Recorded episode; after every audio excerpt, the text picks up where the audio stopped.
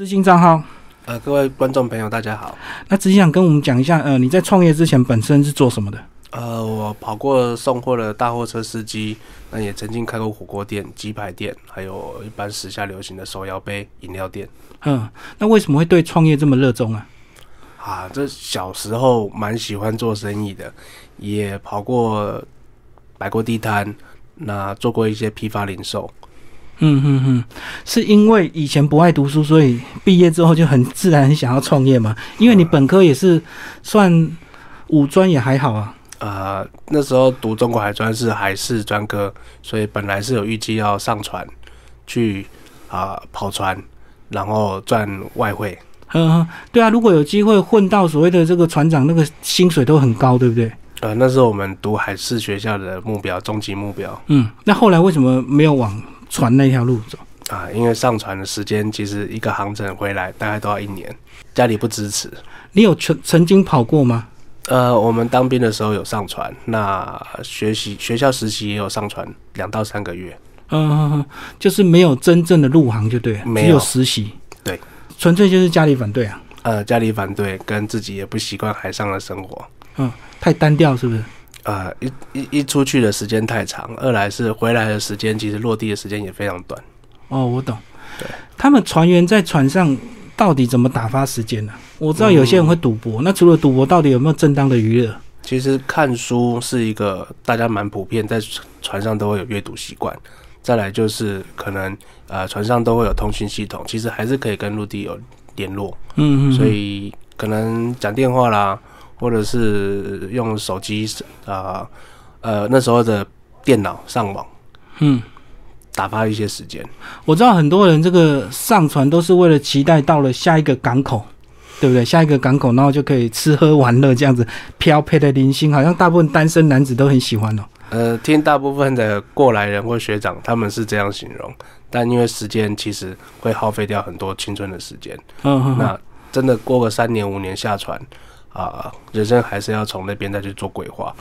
而且我知道很多人这个下船之后，老婆就跑掉，因为在船上待太久了。因为时间都经营在船上了，在陆地的这个生活，一切会比较呃没有办法兼顾到。嗯，而且也会错过小孩的成长期，就是你一回来，小孩怎么哇一下变这么大？那他到底国小发生什么事，国中发生什么事，你完全不知道，因为你可能一跑船就好几年嘛。过往的这个传奇是会拉比较长，现在一般现代的跑那个船船运的时间大概都八到呃六到八个月而已。对，现在的船技术比较好，速度比较快，他以前的船跑比较慢，是一部分。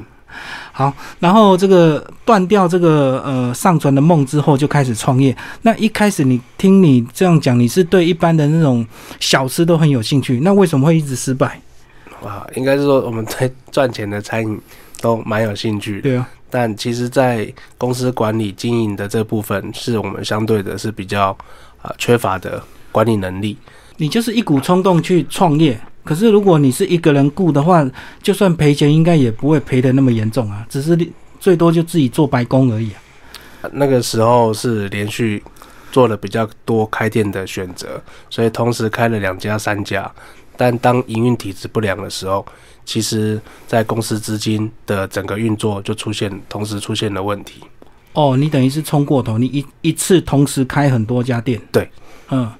可是你那时候开没有考虑到人力的问题吗？因为这种店一定要大部分都是老板自己要做，才能够确保品质，也不会怕这个工读生啊流动问题。你那时候一个人怎么可以同时雇这么多店？其实就是 一个人当三个人用。可能白天在火锅店，晚上可能在手摇杯，那可能再去帮忙几百店打烊、嗯收拾，然后这样冲就证明是失败的。是。然后那时候你家里有什么后援吗？就是有亲戚朋友或者是兄弟姐妹可以支援你吗？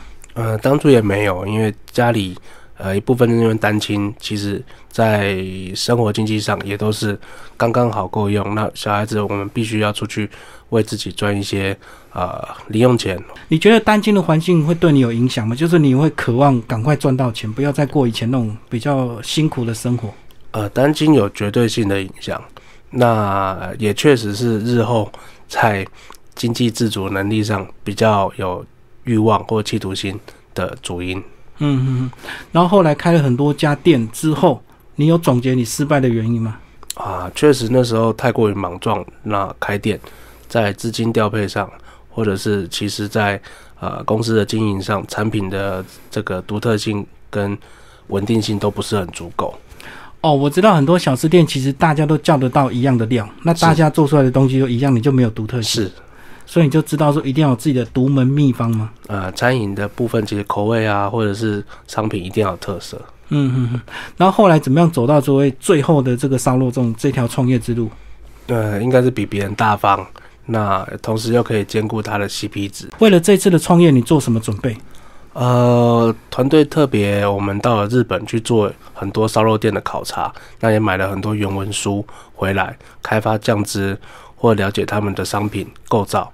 那台湾这边，我们也针对了很多烧肉的名店去考察或观摩。嗯，那所以那时候选择了吃到饱的模式，是大众最受欢迎的烧肉消费模式。嗯。然后在创业之前，你有找所谓的伙伴吗？或者是找到一些，呃，能够给你一些资源的人？因为要不然你叫的肉跟大家叫的肉又一样，然后大家又烤一样的东西，是不是又重复一样的失败？是那时候尝试了很多呃肉商提供来的试用的肉品，那我们也找了一位肉商啊长期的伙伴，那也邀请他一起啊入股我们的烧肉店，那也后来的这些供货稳定跟采购优势。也就让我们可以把差异化跟稳定性都做得非常的好。这位肉商为什么敢敢入股？因为他不怕这个供货给你最后倒了拿不到钱，然后还赔钱。呃，他本身也非常喜欢吃烧肉，嗯，那其实也对于这个创业的年轻人，等于他很欣赏你就对。你们有有有谈几天几夜吗？呃，谈几天几夜是没有，但是大家其实聊到开店的这件事情的时候，其实都有很高的兴趣跟很高的热忱。哦，所以他也有一样的梦想，就你们一起合伙是烧肉的梦想。嗯哼，那除了肉好之外，但是也是要有一些独门的这个酱汁啊，这个秘方怎么来？嗯，当初我们在取取取材很多日本的这些烧肉原文书。那其实都有发发现，日本的烧肉文化，其实他们最喜欢用味增以及很多的水果去熬煮，比较偏呃清甜，然后果酸的一些烧肉酱。那所以在酱汁的部分，是我们最大跟其他烧肉店的差异跟特色。台湾原本的烤肉酱汁都比较咸，是不是比较重味道？比较偏甜跟比较偏这个咸，呃酱油底。那所以其实呃，因为台式的。的的酱油其实没有煮过，它确实是会比较重的这个咸度跟呃豆味。哦，因为那个酱油不本来是拿来让你炒菜的，不是拿来烤肉的，是，所以它就是会比较味道比较重，比较重一点。对，哦，等于你们酱料就全部都自己研发就对。是是是，嗯，搭配烧肉的话比较不会那么重油腻跟负担。嗯，那第一家店为什么选在板桥？呃，因为我们自己是板桥人，二来是其实在。啊，第一家店的位置，它附近有捷运站，那也有同时板桥的一个啊治理技术学院，所以有捷运站跟技术学院的加持，其实我们的客群非常年轻，嗯，那也兼顾了住家以及学生族群，所以第一家店是旗舰店吗？店面最大吗？呃，是，目前是我们座位数最多的旗舰店。嗯，你后来攒了这么多店，有特别强调？有些人为省房租会只挑二楼，那你是你有这样的一个想想法吗？呃，我们目前确实是有一些加盟店或者是中南部的店，我们是配置在二楼。嗯，那主要是因为呃精华地段比较没有一楼的选择，那我们往二楼的脚尖去做延伸，其实能见度跟客人的这个上来二楼做消费的这种消费习性也有很大的改变。哦，因为脚尖它就可以够大，然后吃两个面就对。是，嗯哼哼，然后相对房租就便宜，相对房租会比较负担轻了很多。对，因为我看其实蛮多烤肉店几乎都开在二楼，很少会直接开一楼，因为一楼不需要嘛。是因为也是因为蛋黄区的租金确实这个日益增加，负担很重。店一家一家开，你怎么样来兼顾？你跟老你老婆后来你们两个怎么样分工？呃，账务的部分他比较在行，我的部分是门市营运以及人员的训练与掌控，嗯，然后包含他跟客人的互动以及行销的部分。你们两个都是大方的人嘛，会不会把那个供应商那个货款 扣几个月？不会，有有些店会玩这种手段，先收现金，然后供应商拖个三个月再给。这部分因为供应商其实是我们最亲密的战友，嗯，那他们的请款或者是他们的金流也是相对等于等同是我们自己的营运问题，所以厂商的部分我们配合都是非常久远的，嗯嗯，所以在体质上大家其实都知道彼此的习性。对啊，因为我知道有一些店家他是靠所谓的这个时间换取空间呐、这个用比较长的时间，对不对？啊，你要比较快，你就要折扣。这部分其实啊、羊毛出在羊身上。对对对，其实时间拉长或者厂商的这个收款不顺利，这都会影响到他供货给你的品质以及稳定度，这个对店家来讲都是得不偿失的。对，因为你真的要走长远的路，就不能够计较那个小利，对不对？，是嗯哼，这是你后来这几年的心得嘛？这个部分，其实是因为我们有花时间跟厂商，其实都有做啊、呃彼此的沟通跟分享。那其实他们也跟我分享他们这个厂商原物料端他们的难为与苦水。嗯，那其实最大的问题确实就是，呃，店家在货款的支付，其实票期拉过长或请款期的这个种种的不顺利，会影响到他们这边的资金运作，那进而影响到他们的生存问题。哦，所以你们有谈过彼此有难度，这样的好处就是说，你们取得一定的共识跟互信之后，你的供货品质就一定会稳定，对不对？因为是变成他不会说，因为跟你合作熟了之后，他开始偷工减料，偷你的料这样。是，因为我们做餐饮的前线物料，其实取决于后端它这边的稳定度以及一致性。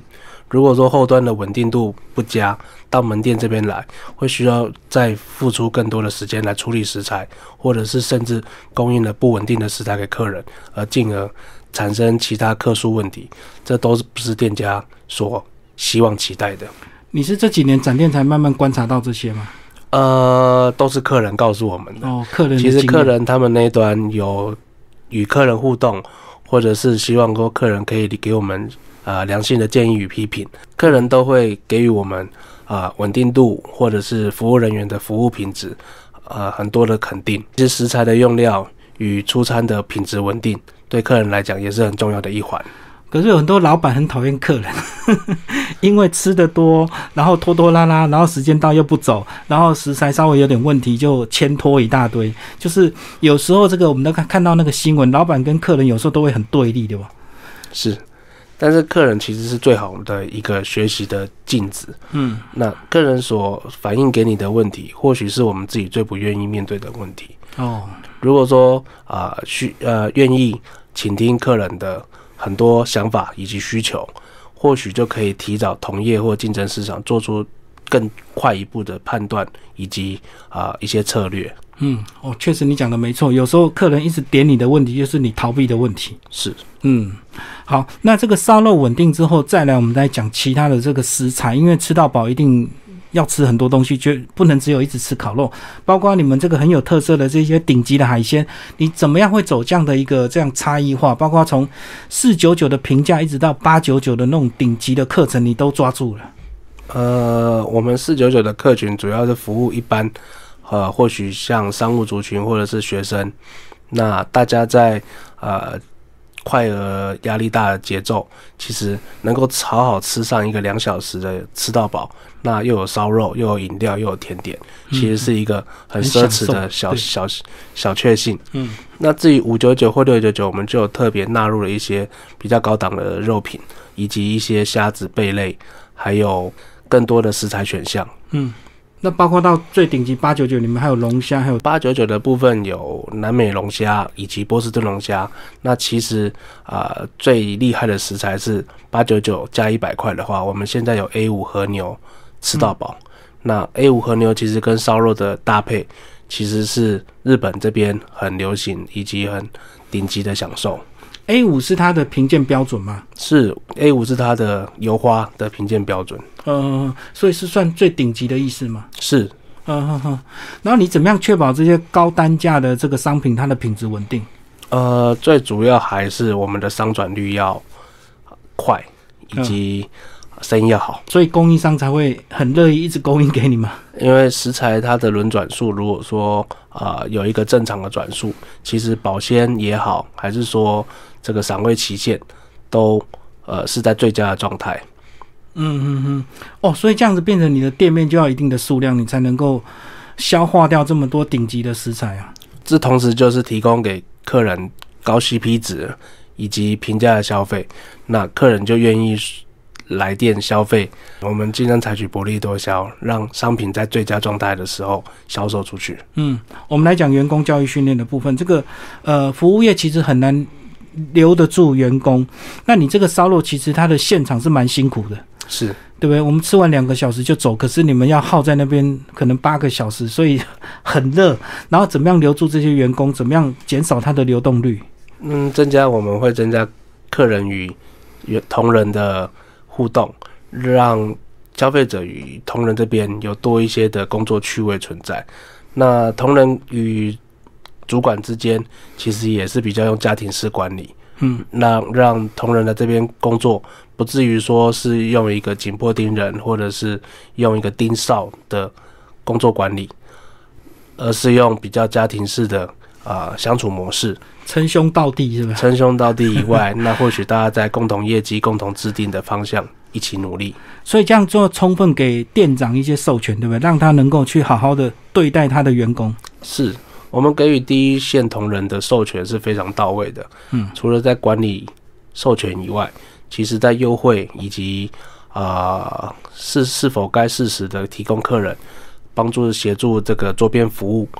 那其实周边服务是烧肉吃到饱的一个最大的诱因，因为吃烧肉其实最怕自己不会烤或者是烤失败。嗯，那我们的同仁如果说可以周边服务，适时的周边服务，其实都可以帮客人烤到不错的一个风味跟口味。那这样教育训练就很重要，就是你的员工要懂得细心观察，然后他还有那个热情，是不会装作没看到。我知道很多服务业的员工省麻烦，他就假装没看到就好了。是，这确实是确实是现场在管理上一个很大的一个挑战与难关，但店长在现场就要去阅读。消费者、客人，我们的脸上的表情，那他会啊告知你什么时候他不需要协助，或者是我们人员在什么时候协助客人是最好的时机。嗯，所以这样讲，你的这个店员平均应该都很年轻，对不对？我们的同仁大概都大学以上，那或许未满三十岁。嗯，然后你会给他一个希望、一个目标，鼓励他能够一直干到店长，甚至呢，哎，还可以这个内部创业、内部加盟这样子吗？啊，我们的店长育成大概需要两年到两年半的时间，他可以一路从我们的新进人员、正职人员到领班的培训，以及中阶干部的这个副店长，到我们的店长，啊，甚至区督导，嗯，这样一路去升迁考核。然后你现在升了多少店长？呃，我们目前线上有八位店长。哦哦哦，然后等于等于是哇，都是蛮早进来这样子吗？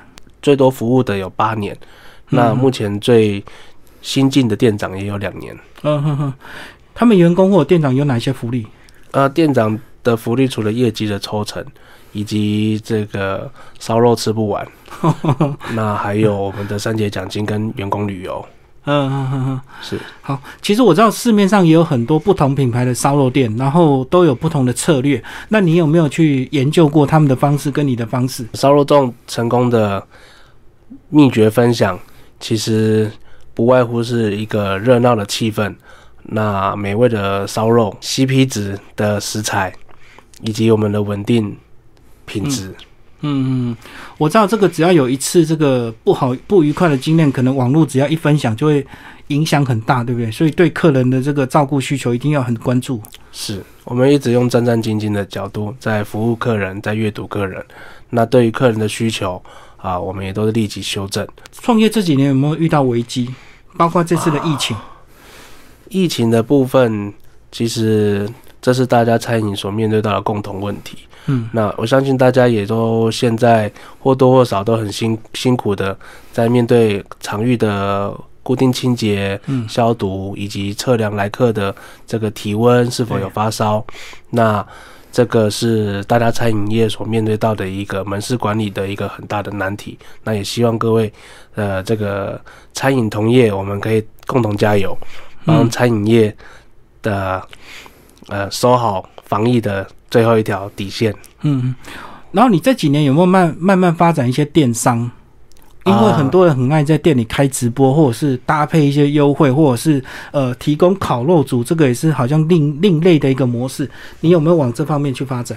呃，我们烧肉粽每年中秋节以及农历过年都会帮客人准备食材的组合，以及这个配送宅配到府的服务。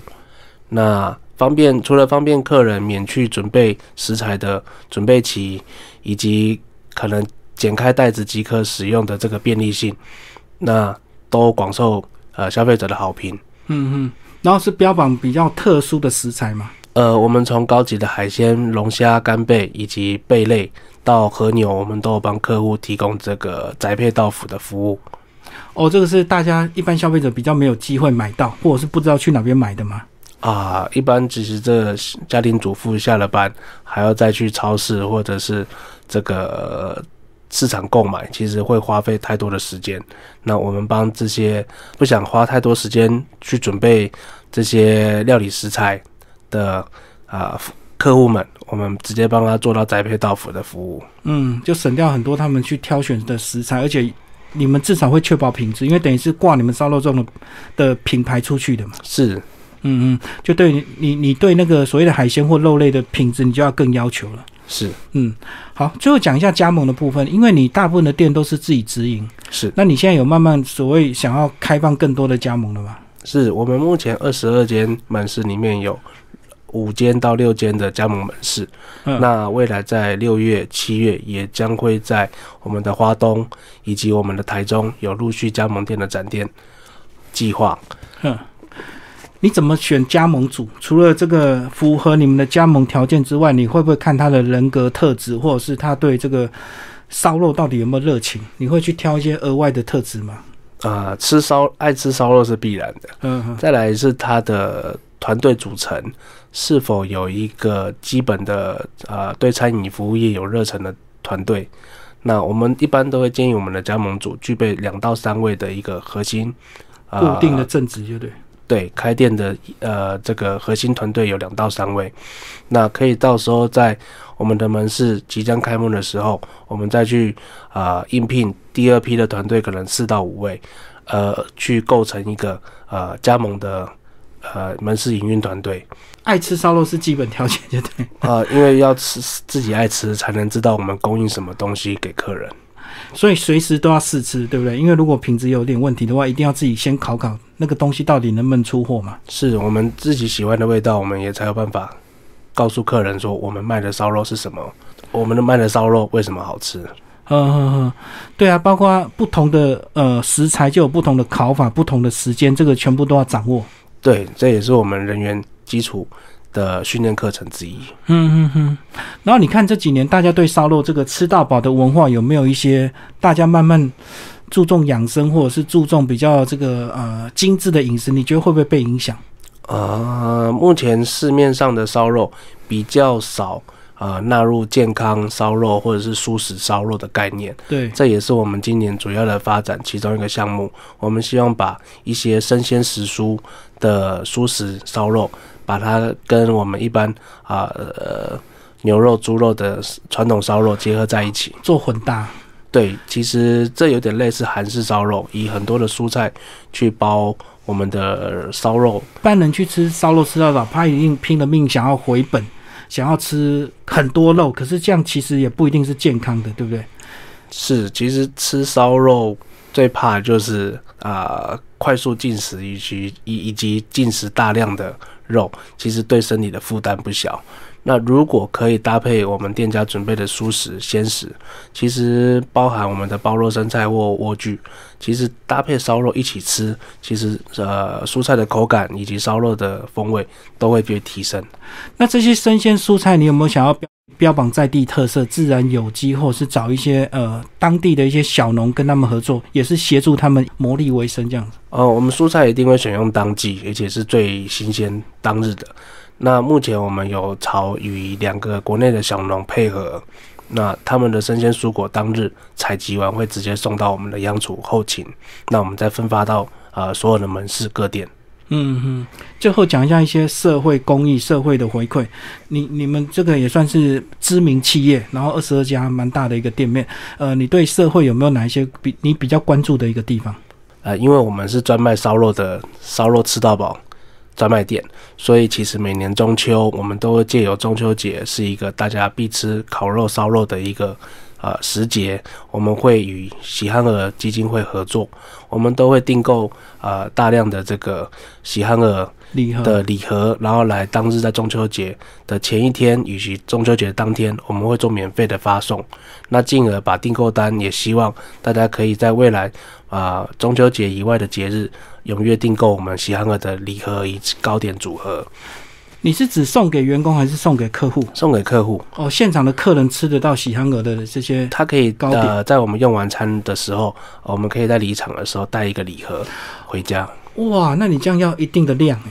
呃，大概每年都是一万两万个。哇，这个是你对这个公益的一个支持啊。也没有，只是略尽我们除了可以在中秋节吃到烧肉以外，也可以感受到一个啊，喜安儿他们很用心的在准备糕点，以及他们也很努力的让呃客人可以感受到这份糕点的美味用心。哇，吃完之后居然还有伴手礼可以带回家。